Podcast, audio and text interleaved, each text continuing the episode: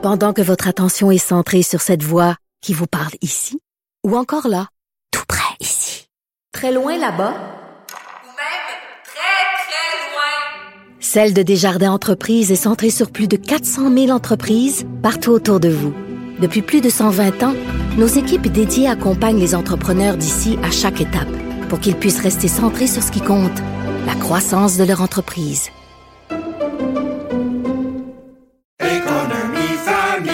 Ici Ricardo. Et Émilie, marchand d'IGA. On a envie de vous inspirer à bien manger. À moins de 5 la portion. Suffit de repérer les produits valeurs sûres et de les cuisiner avec une de nos recettes. Les valeurs sûres, c'est bien pensé, hein? Bien sûr! Détails sur IGA.net. Combiner crédibilité et curiosité. Mario Dumont. Cube Radio. Alors, euh, le mardi, c'est Normand Lester qui est là, blogueur au Journal de Montréal pour les affaires internationales. Bonjour, Normand. Bonjour. D'abord, tu t'es posé une question et je crois comprendre que tu vas écrire là-dessus. Là. Euh, Est-ce qu'aux États-Unis, Marine Le Pen aurait gagné? Moi, je, moi, je pense que oui. En tout cas, elle aurait mieux fait euh, euh, qu'en France parce que le Parti républicain est un parti d'extrême droite. Si tu compares les programmes du Parti républicain aux États-Unis et les programmes du euh, Rassemblement national de Marine Le Pen, tu vas t'apercevoir que le Parti républicain est nettement à droite euh, du parti euh, euh, de Marine Le Pen et que dans, dans beaucoup de domaines même, les Américains ou la droite américaine ou des États américains la trouveraient trop progressiste, trop à gauche. Mais c'est parce qu'économiquement, Marine Le Pen n'est pas vraiment à droite. C'est un parti, c'est sur l'immigration, sur ces questions-là. Économiquement, je dirais même qu'elle est au centre-gauche. là. Oui, elle est c'est un parti de. Écoute, elle accepte, comme tous les pays civilisés du monde, un régime d'assurance maladie nationale. Hein, elle accepte ça. Euh, euh, donc, tous les.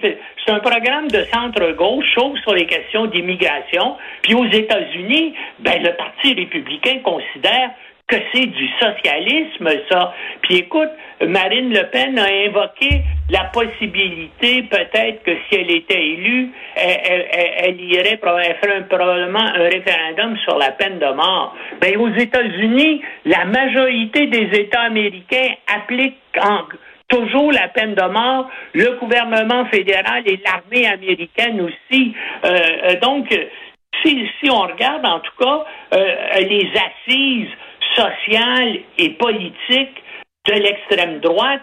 L'extrême droite américaine est beaucoup plus euh, euh, euh, répandue et, et, dans le pays que l'extrême droite française. En tout cas, c'est assez remarquable et je vois que donc tous les tous, tous les médias du monde, donc à chaque fois qu'ils parlent de Marine euh, Le Pen et de son parti, ils se croient obligés de dire l'extrême droite. Mais ils ne le font jamais pour le Parti républicain des États-Unis, qui est un parti d'ultra-droite dans, dans tous les domaines, dans le domaine euh, d'aider les riches, dans le, évidemment dans le domaine de l'immigration, mais au niveau des politiques sociales et tout. Et jamais on emploie, on, on, temps en temps, il va y avoir des commentateurs qui vont dire It's a far right party. mais ça ne sera pas systématique, alors que dans le cas euh, du Rassemblement national, Marine Le Pen, à tous les euh, trois paragraphes, on dit le parti d'extrême droite je ne suis pas contre ça, mais on devrait faire exactement la même chose pour le Parti républicain des États-Unis. D'ailleurs, c'est un parti qui, qui, se déplace de plus en plus vers la droite extrême. Regarde toutes les mesures qu'ils prennent là pour empêcher qu'une majorité euh, électorale qui soit euh, opposée euh, aux, doctrines du parti se manifeste aux élections euh, de l'automne prochain et même aux présidentielles de 2024. Écoute, en Floride, le, le gouverneur républicain a établi même une police spéciale là, pour s'occuper de surveiller l'élection, c'est-à-dire pour s'arranger que les républicains euh, réussissent. Et c'est comme ça dans, plus d'une vingtaine d'États aux États-Unis. On, s'en va, euh, comme je dis, il y a, euh, c'est une menace. Ce qui se passe actuellement aux États-Unis, l'évolution vers la droite du Parti républicain, là, c'est une menace directe pour la démocratie américaine. Et puis on va voir, et, et- il risque d'y avoir là un, un coup, euh, peut-être pas un coup, de, disons pas un coup d'État, mais je pense qu'il y a de très bonnes chances que le par- que ce parti d'extrême droite là aux États-Unis, ce parti intolérant gagne les élections l'automne prochain et s'empare à la fois de la Chambre des représentants et du Sénat avec toutes les menaces que cela implique euh, pour Ouais. les, les idéaux démocratiques et la démocratie aux États-Unis, mais aussi ailleurs dans le monde, parce que, bien sûr, ces partis, euh, le Parti républicain des États-Unis essaie d'influencer, est en contact avec les partis d'extrême droite un peu partout. Et c'est ça même, ils sont un peu hésitants vis-à-vis Marine Le Pen parce qu'ils la trouvent trop à gauche au niveau de certaines de ses politiques. Bien sûr, ils s'entendent au niveau de l'immigration et puis de l'islam, mais à part ça, euh, c'est considéré comme un euh, comme un parti plutôt euh, progressiste et plutôt à gauche, là, ce qui est un anathème, bien sûr, pour les républicains et Oui. Les américaines. Et, euh, et peut-être Trump qui va revenir sur Twitter. Ça va être un autre dossier à surveiller, Normand, parce que parlons de, de, de l'Ukraine. Il se passe beaucoup de choses aujourd'hui. Euh, Normand, entre autres, le secrétaire général de l'ONU qui est à Moscou pour rencontrer Vladimir Poutine. Et à- en Allemagne, rencontre des alliés. On retrouve entre autres le chef du Pentagone, ses homologues aussi alliés. Et on voit que pour plusieurs pays, dont euh, surtout les États-Unis, ils sont prêts à beaucoup là, pour aider l'Ukraine. Écoute, il y a 40 pays là, qui, étaient, euh, qui étaient réunis à la base des forces américaines à Ramstein, en Allemagne, et tout le monde là, a décidé de mettre le paquet. Jusqu'à maintenant, l'OTAN, dont le Canada, les États-Unis, on envoyait des armes défensives à l'Ukraine. Mais maintenant, on, on va, on va envoyer des armes offensives, notamment euh, des, euh, des, euh, des pièces d'artillerie lourde à longue portée. Pourquoi? Parce que depuis une semaine, les Russes actuellement ont lancé une offensive générale à partir de l'est du pays et à partir du sud, et les Ukrainiens réussissent jusqu'à maintenant, donc depuis pendant une semaine, à bloquer l'avance des Russes comme ils l'ont fait lorsque les Russes ont tenté de s'emparer de la capitale euh, Kiev. Et une, partie de l'efficacité des Ukrainiens, bien, ça vient du matériel militaire plus sophistiqué et plus agressif qu'ils reçoivent là, depuis environ deux ou trois semaines de l'OTAN et des pays et des autres pays occidentaux. C'est pour ça là que euh, Lavrov, le ministre russe des Affaires étrangères, fait euh, des menaces en disant on s'en va peut-être vers la vers la troisième guerre mondiale. Ben il y a personne qui a intérêt d'aller vers la troisième guerre mondiale parce que ça voudrait dire la destruction de la Russie, des centaines euh, euh, euh, des dizaines de millions de morts, comme ce serait le cas aussi dans les autres pays qui ont des armes nucléaires, les États-Unis, la France et la Grande-Bretagne qui sont dans l'OTAN. Donc, il n'y a personne qui veut aller vers un échange de missiles balistiques intercontinentaux là, qui peuvent détruire des villes. Il y a peut-être des dangers que les Russes décident d'employer des, euh, des armes nucléaires tactiques là, à faible capacité sur le terrain.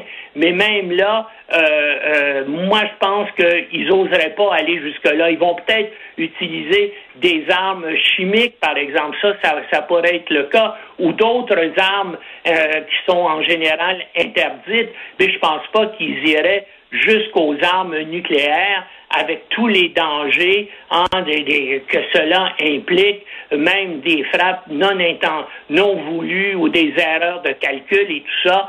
Mais on, est dans une situation où les, les, les Russes vont bientôt être sur la sur la défensive et euh, si on regarde il y a plusieurs des services de renseignement militaire occidentaux et, et des analystes indépendants qui disent qu'actuellement, les Ukrainiens sont en train de se préparer à lancer une contre-offensive.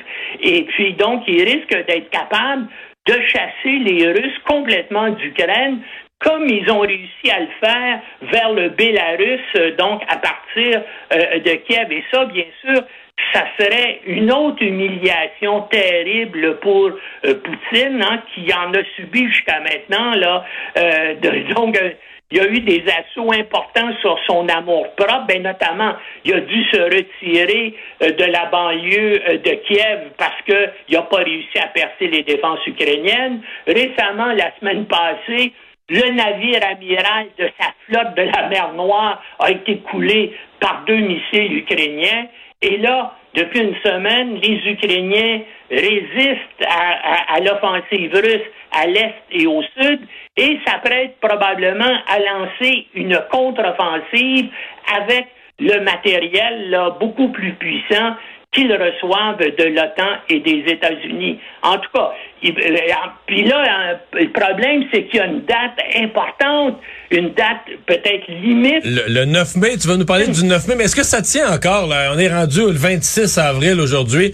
Est-ce que Poutine peut encore espérer le 8 mai, le 8 mai au soir là, avoir les éléments d'une victoire ou d'un d'un semblant de victoire pour faire semblant, là, profiter du 9 mai pour faire des, des célébrations? Non, moi, je vois pas comment. Et puis là, je, je, suis pas le seul. euh, Je, tu regardes et, c'est l'analyse que la plupart des experts font. Que, euh, écoute, euh, au, point où on, où on en est rendu là, d'aucune façon il peut réaliser des conquêtes ou qui pourrait sembler être une conquête ou une victoire euh, significative pour laquelle là, il pourrait se péter les bretelles le 9 mai prochain. Alors c'est pour ça, euh, tout ça risque de se euh, retourner contre lui, même euh, en, en Russie, c'est-à-dire que les gens, euh, les oligarques là, qui étaient ses amis et qui ont, puis qui ont subi des pertes colossales à cause de lui, euh, le peuple russe aussi, parce que là, hein, ils ont eu jusqu'à maintenant 15 000 morts. Ça, ça veut dire, parce qu'habituellement, dans des dans des guerres, pour chaque mort, tu as à peu près trois blessés, tu as aussi des, euh, des disparus et des faits prisonniers. C'est-à-dire que tu as probablement euh, 60 000 familles en Russie qui ont soit des jeunes soldats qui ont été tués, qui ont été blessés, qui sont euh, disparus ou qui sont prisonniers. Et ces gens-là, ben, le 9 mai, ils vont commencer à demander des comptes à Poutine parce que lui qui pensait que tout ça allait se régler en 48 heures, que les, Russes allaient être accueillis comme des héros dans la capitale euh, Kiev, que Zelensky se serait sauvé euh, euh, en, en- en abandonnant la ville, ben ça n'a pas été le cas. Il a résisté. Et là, ben, tout ça est en train de se retourner contre Poutine. Ça va devenir donc aussi un homme extrêmement dangereux. Ouais. Sauf que là, lui, euh, il, c'est, il y a un de ses généraux qui a quand même laissé entendre là que non seulement il avait envahi l'Ukraine, mais qu'il y a une région, une petite bande de la Moldavie, donc le pays voisin au sud, là, euh, qu'il pourrait être tenté de, de- d'envahir aussi. Est-ce que tu y crois? Ben, ben, déjà, ils occupent hein, la, Molda- la Moldavie est sur la frontière ouest entre l'Ukraine et, la Roumanie. C'est une ancienne province euh, roumaine qui a été annexée à l'Union soviétique. Et il y a encore une bande de territoire sur euh, la frontière est de, la Moldavie, là, qui fait environ euh, euh, 200 kilomètres de long par une vingtaine de kilomètres de large, qui sont cette, cette bande-là est habitée par des russophones, euh, euh, euh, bien sûr, et il y a l'armée russe qui est déjà sur place, et le reste de la de l'armée russe qui est partie de Crimée, ben, espérait faire jonction avec ces forces russes-là qui sont en Transnistrie, c'est le nom de la région de Moldavie, là, qui est, qui est habitée majoritairement par des russophones. Donc, on voudrait faire jonction pour couper complètement l'Ukraine de la mer Noire, mais pour ça, il va falloir s'emparer d'Odessa. Mais disons-le, la plupart des, des analystes militaires qui suivent ça ne pensent plus que les Russes aient maintenant des capacités offensives nécessaires pour réaliser une opération comme celle-là. Ouais, parce que c'est encore, ça prendrait pour les Russes des gains, des avancées sur encore quelques centaines de kilomètres. Là. Ils gagnent ils gagnent pas plusieurs kilomètres par jour présentement. Là. Non, non. Ils avancent très peu. Là. Ben, ils, ils marquent le pas. Normand, merci beaucoup. À la prochaine. salut. Au revoir.